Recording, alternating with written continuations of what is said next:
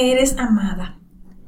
Juan 4, 8 y 9 dice, El que no ama no conoce a Dios porque Dios es amor. Así manifestó Dios su amor entre nosotros, en que envió a su Hijo unigénito al mundo para que vivamos por medio de él. En el principio el mundo era perfecto y sin mancha alguna. Sin embargo, nuestros primeros padres pecaron y como paga teníamos que morir. Dios ideó un plan para darte la oportunidad de vivir. Cambió su vida por la tuya y murió en tu lugar, pagando así el precio de la desobediencia y el pecado que debíamos pagar nosotros.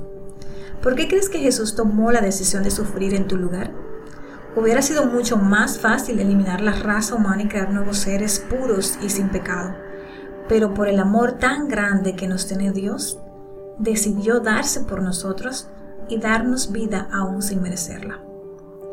La naturaleza de Dios es amor, y esa fue la manera más grande de probárnoslo. Pero ¿qué decir de lo que hace por nosotras cada día? Nos levanta cada mañana, pues aún no ha terminado su trabajo con nosotras. Nos proporciona alimento, nos recuerda en su palabra los especiales que somos para Él.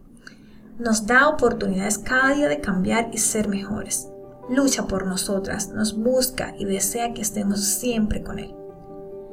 Puedo decir que no hay un día en el que Dios no nos muestre su amor. Con el hecho de sobrevivir a estos días que parecen interminables, sabemos que Dios nos ama y nos da las fuerzas para seguir adelante. Te cuento la historia de Leslie. La experiencia que marcó su vida con respecto al amor de Dios ocurrió cuando ella tenía 6 años de edad. Así de pequeña pudo sentir su amor y su misericordia. Fue operada el corazón a esa edad. Eh, tenía que ponerse una válvula para sustituir la vena aorta, que estaba muy estrecha. Y al cumplir los 15 años debía operarse nuevamente para cambiarla por una de adulto. Qué gran situación para una niña.